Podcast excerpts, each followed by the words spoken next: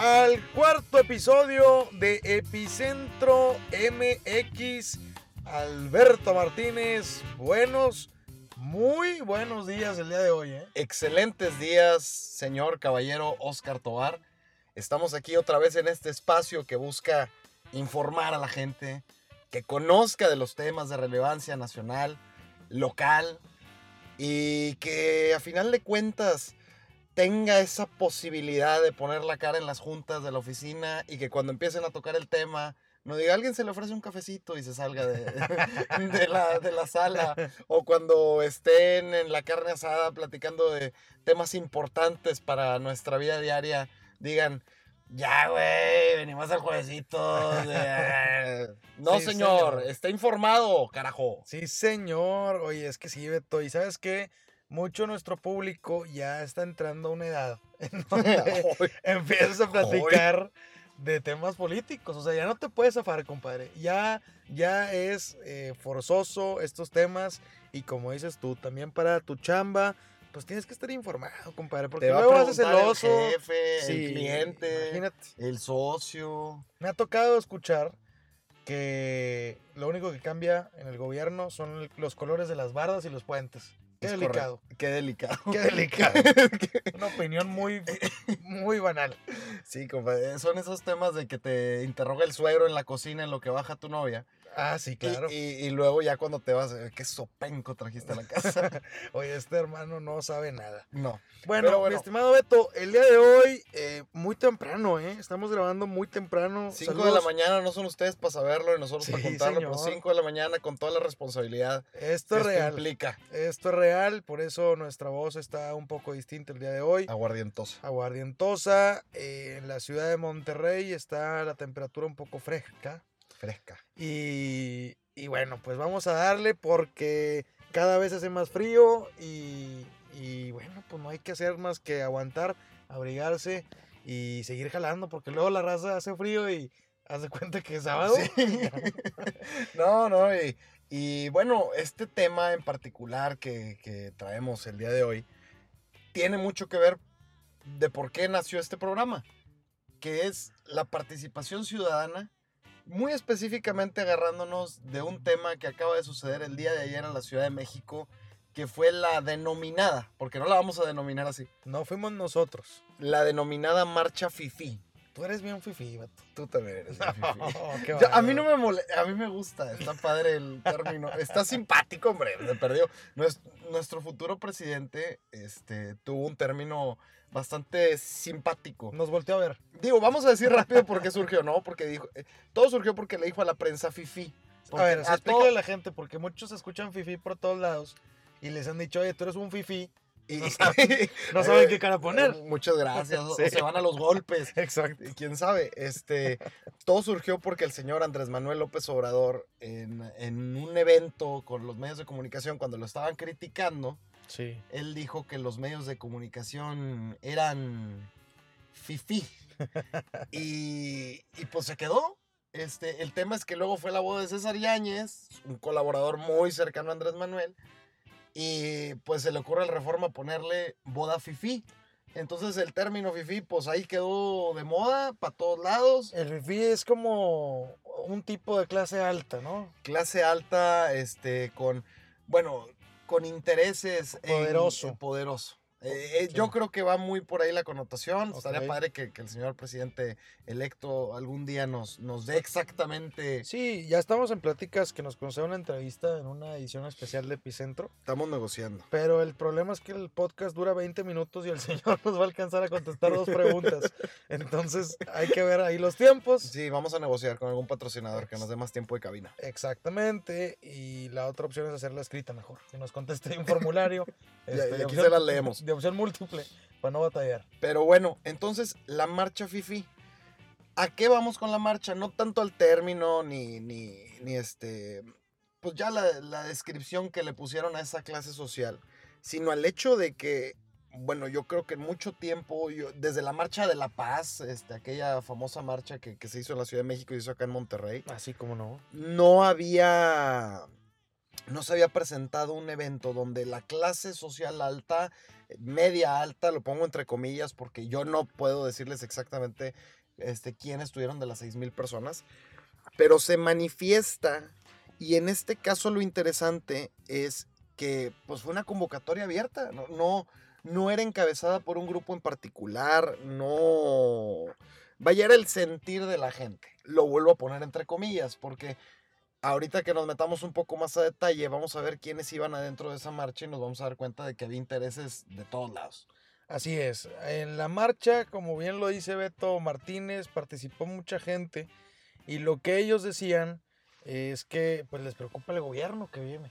Una, de las peticiones es que pues eh, realmente no está muy claro porque eh, entre las peticiones no había tantas eh, peticiones concretas, era más bien una, una manifestación ante un gobierno este, que ellos consideran no es el correcto para México. No, pero que divide, ¿no? Que divide, este, pero pues la gente no está viendo que divide.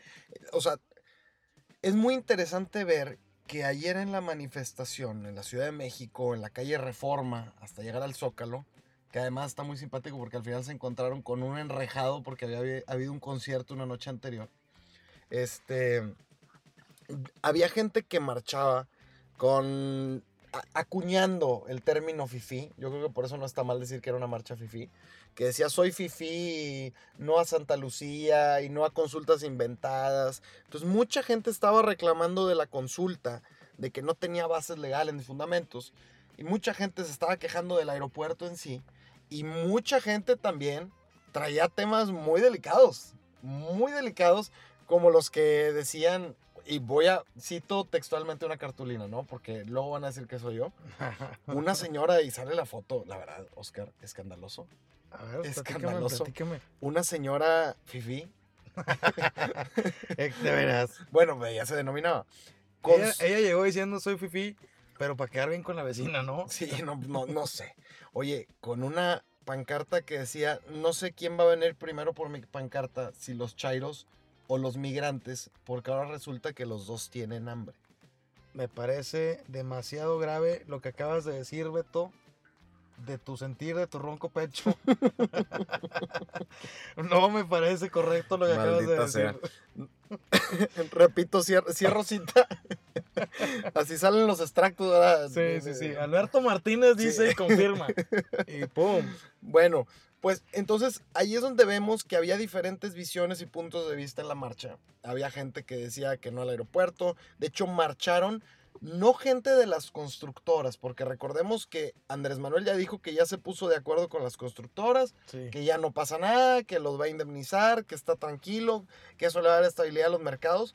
Pero bueno, toda la gente que estaba trabajando en Texcoco, o que se supone que debe seguir trabajando en Texcoco de aquí al primero de diciembre, marcharon. Marchó gente que está metida en las construcciones, o sea, tal cual trabajadores de la obra, no, no los dueños de las construcciones y estaban marchando este, contra Santa Lucía y luego gente contra la consulta.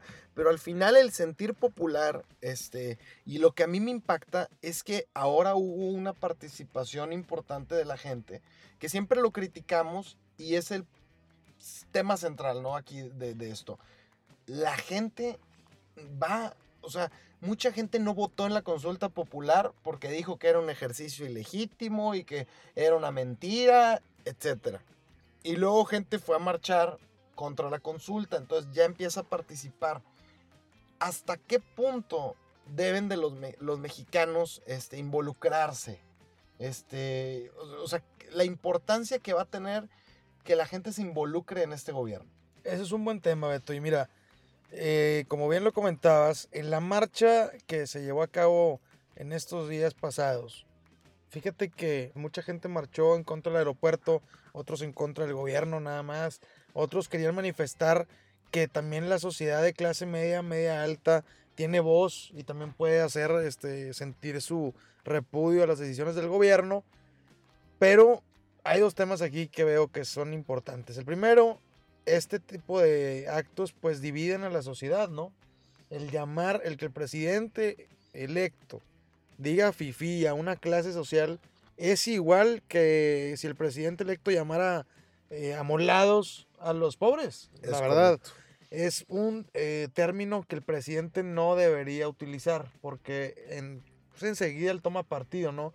Y aunque entiendo que es su personaje y que la figura de Andrés Manuel López Obrador está mayormente ligada con la clase media baja o para abajo, eh, pues creo que no es lo correcto ya teniendo la investidura de presidente.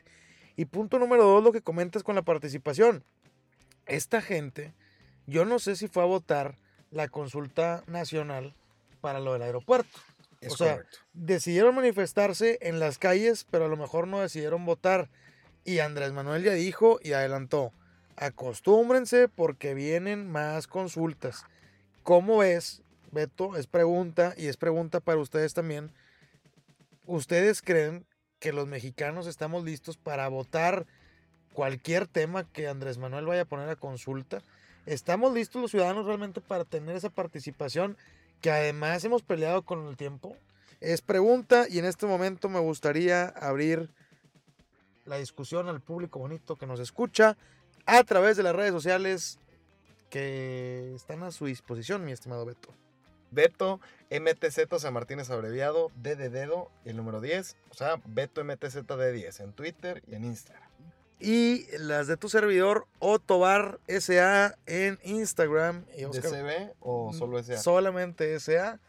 Todavía no nos constituimos. Otobarza en Instagram, Oscar Tobar Sánchez, Facebook, o guion bajo Tobar, Twitter. Y el Fotolog eh, también. No, gracias. Ya sé, no. Hay cosas bastante turbias. Sí, señor. Bueno, retomamos. Entonces. Te decía, ¿es bueno que tengan participación o no? Yo, en mi humilde opinión, y tirándolo aquí al aire y ateniéndonos a las críticas, creo que México no está listo para consultar todos los temas que se hagan durante las administraciones. A ver, creo que México no está listo para consultar todos los temas. ¿Cuáles temas crees, mi estimado Beto, que puedan ser consultados? Pues es que a final de cuentas ya nos consultan quién va a gobernar.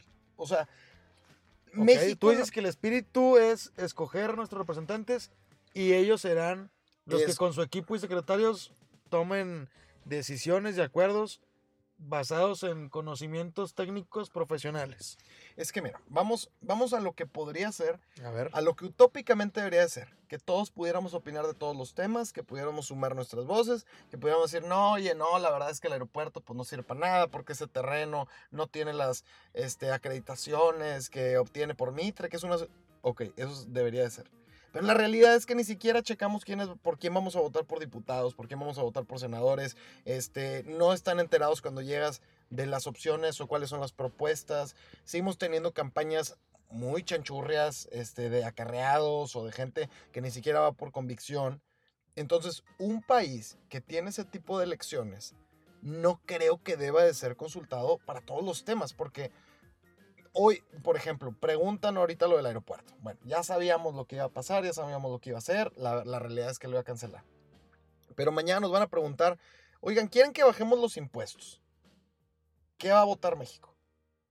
Usted que va en su automóvil, que está en su oficina escuchando, o que está en su casa ya relajado al final del día, ¿qué votaría si te dicen que bajen los impuestos?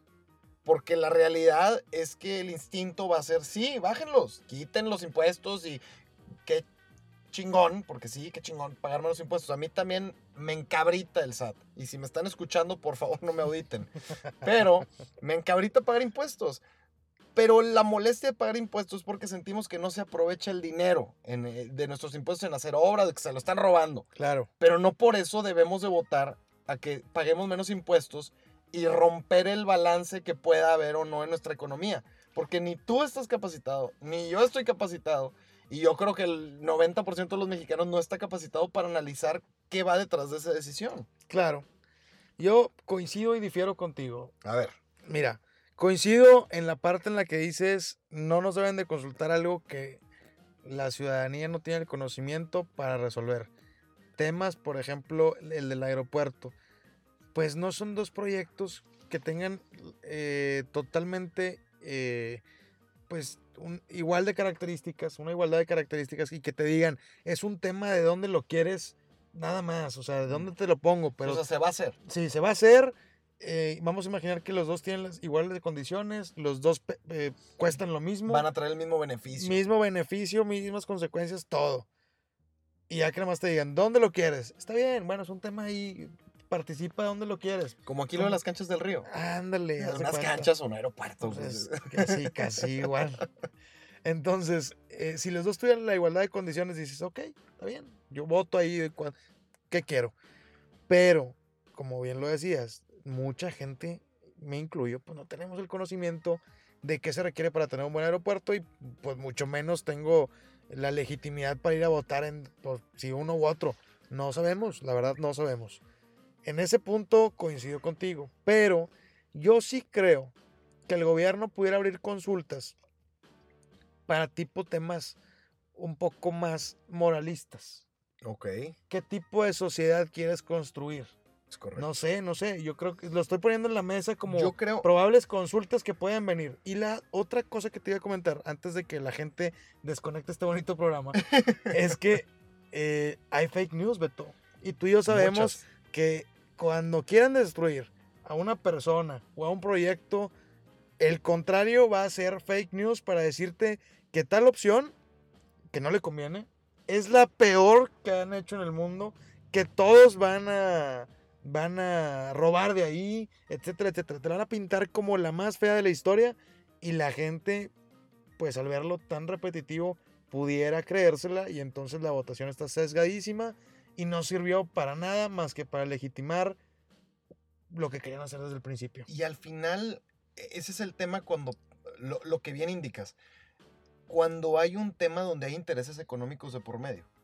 Ahí se puede dar ese tipo de movimientos porque hay mucho dinero de por medio. O sea, la gente va a hacer todo lo posible, la gente involucrada con intereses, porque se pandee la balanza. Este, pero si son temas morales, entiendo que ciertos grupos van a tener eh, preferencias o intereses pero no el poder económico ni las implicaciones hacia ellos directas que afecten su patrimonio o que afecten este pues sus futuras inversiones, etcétera. A final de cuentas, lo que termina siendo delicado es poner a consulta algo que también sea de dinero, o sea, que, tenga, que tenga, o sea, lo que decíamos ahorita de los impuestos, digo, quitando el aeropuerto, porque luego nos dicen que solo hablamos del aeropuerto. Y lo de los impuestos, o sea, yo no, yo no sé, yo no tengo los números y, el que lo tenga en su día con día y lo tenga presente, cuánto pagamos exactamente de deuda, este, cuánto se tiene que invertir para que se mantenga el gobierno federal, cuáles son los sueldos, yo no lo conozco, cuánto de ahí viene del pago de impuestos, de los prediales, o sea, bueno, los prediales ya le toca a los, a los locales, a los municipios, pero vaya, no es tan fácil, o sea, no, no, es, no es algo que, que se pueda tomar una decisión, yo espero que quien tome la decisión tenga los conocimientos técnicos y las consultas de expertos. Claro, yo estoy a favor, por ejemplo, de la participación ciudadana, pero cuando te, te obligan a cumplir tus obligaciones, válgame ahí la redundancia. la redundancia. Por ejemplo, cuando tú pagas un impuesto en algunos municipios de Jalisco, tú vas a pagar el predial. Y cuando vas a pagar el predial, te dan una boleta y te dicen, oye, ¿a qué quieres darle prioridad? Con tu lana, ¿qué quieres que hagamos? ¿Un puente? ¿Un parque? Eso está padre. Tú cumples como ciudadano y vas y votas la prioridad de las obras del municipio y participas y tienes voz y ves tu lana reflejada en cosas. Está bruto. Pero cuando son temas que, como dices tú, además afectan las inversiones que están aquí en nuestro país, la estabilidad económica y por la opinión de varios que van a ir a votar, porque habrá otros que no se van a parar, esa es la realidad estará en riesgo cada consulta nuestra estabilidad económica. Me parece muy delicado, pero pues nuestro presidente electo tendrá que pensar bien las cosas y ustedes también pues tendrán que pensar si participan o no en caso de que estas consultas sean ya una costumbre. Vayan pensando cada cuándo van a ir a la consulta que viene si estarían dispuestos, si no estarían dispuestos. Ojalá que sí. Ya, ya dijo el grupo de Morena, este, los legisladores de Morena, que van a hacer que las consultas estén dentro de la Constitución. Vaya, la próxima consulta... Será legal. Será legal. O sea, igual y no la van a hacer obligatoria, que es, que es otro punto. Yo pienso que también, por ejemplo, las elecciones deberían de ser obligatorias en México. Que todos vayan a votar. Todos vayan a votar. No importa, o sea, necesitas obligar a la gente que participe. Cuando ya te lo hacen obligatorio, por ejemplo, en Uruguay, donde te tienen, donde si tú no votas o si no vas a votar, tienes que darle una explicación al gobierno y una justificación real de por qué no fuiste a votar. Tienes menos de 48 horas o te multan. Que mi perro se comió la INE. Sí, cosas, cosas de esa naturaleza tan simples.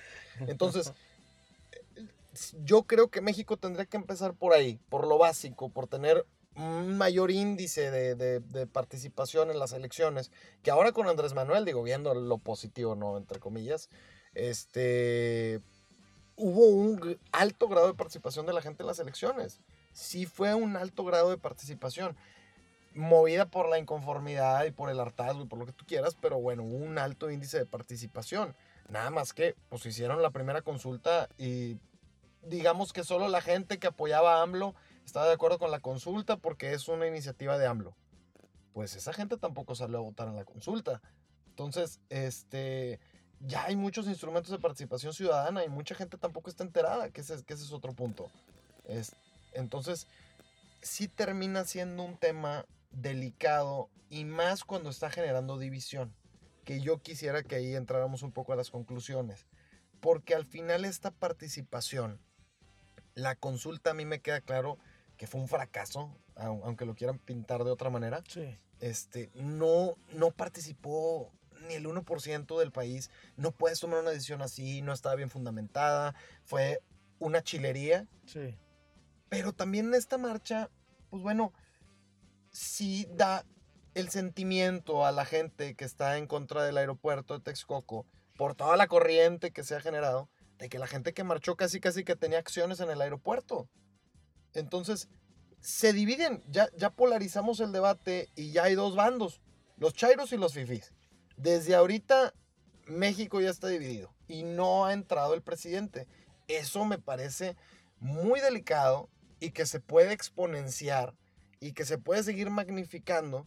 Y nosotros como sociedad estar divididos en dos bandos y atacarnos en Twitter y atacarnos en Facebook y atacarnos en las marchas y no llegamos a nada mientras que el señor presidente pues va a seguir tomando decisiones y va a seguir haciendo cosas que son más delicadas, como por ejemplo lo de los delegados, que también me gustaría tocarlo en otro, en otro programa, pero se divide la sociedad. Claro.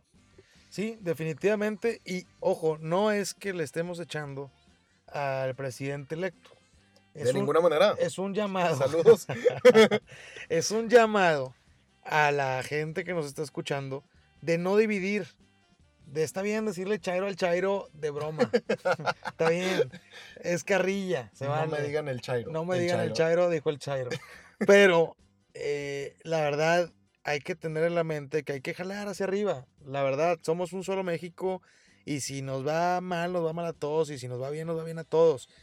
Dejemos de pensar en dos Méxicos distintos y entendamos que somos equipo, que tenemos que chambearle y si el, el Fifi está molado, pues también el Chairo. Y si el Chairo está molado, el Fifi también nos carga el payaso.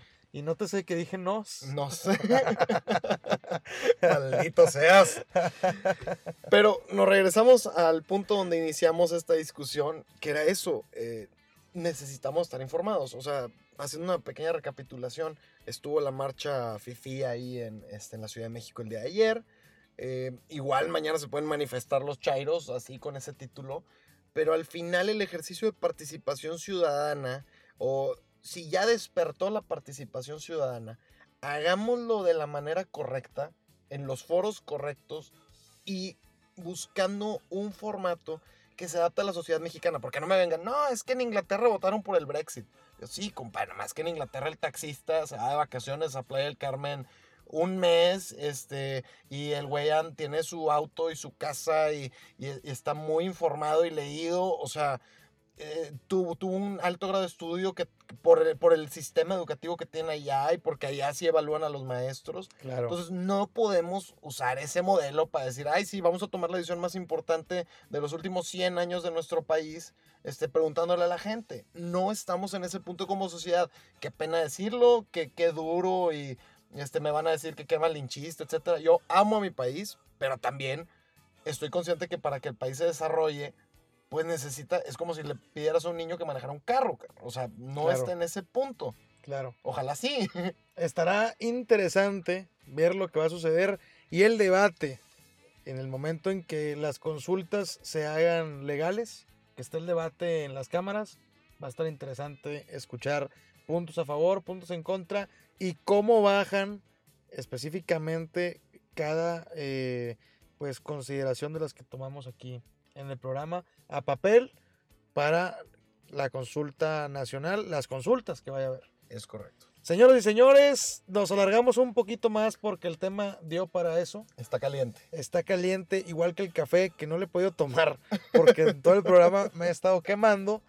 Pero bueno, eh, saludamos a la gente que nos escuchó, les agradecemos que por favor escuchen los demás podcasts que tenemos para que entiendan un poquito eh, la dinámica de este programa y que también lo recomienden, no sean así, o sea, no sean egoístas, si les gustó este programa, díganle a su amigo, a su amiga, a su vecino que escuchen este programa. Cada vez que haya una discusión y vean a alguien norteadón, eh, compadre, así, pero en secreto. Antes de que platiquemos. Eh, oye, hermano, Epicentro MX, chécatelo, Spotify, te lo dejo al costo, ya, y te retiras. Excelente, lentamente. Lentamente. Que tengan ustedes un excelente inicio de semana, eh, nos escuchamos el jueves y muchas gracias por su atención y recuerden que estando informados vamos a lograr hacer cosas importantes. Así es, sí señor. Mi estimado Beto Martínez, muchas gracias. Señor Oscar Tobar Sánchez. Hasta luego, esto fue Epicentro.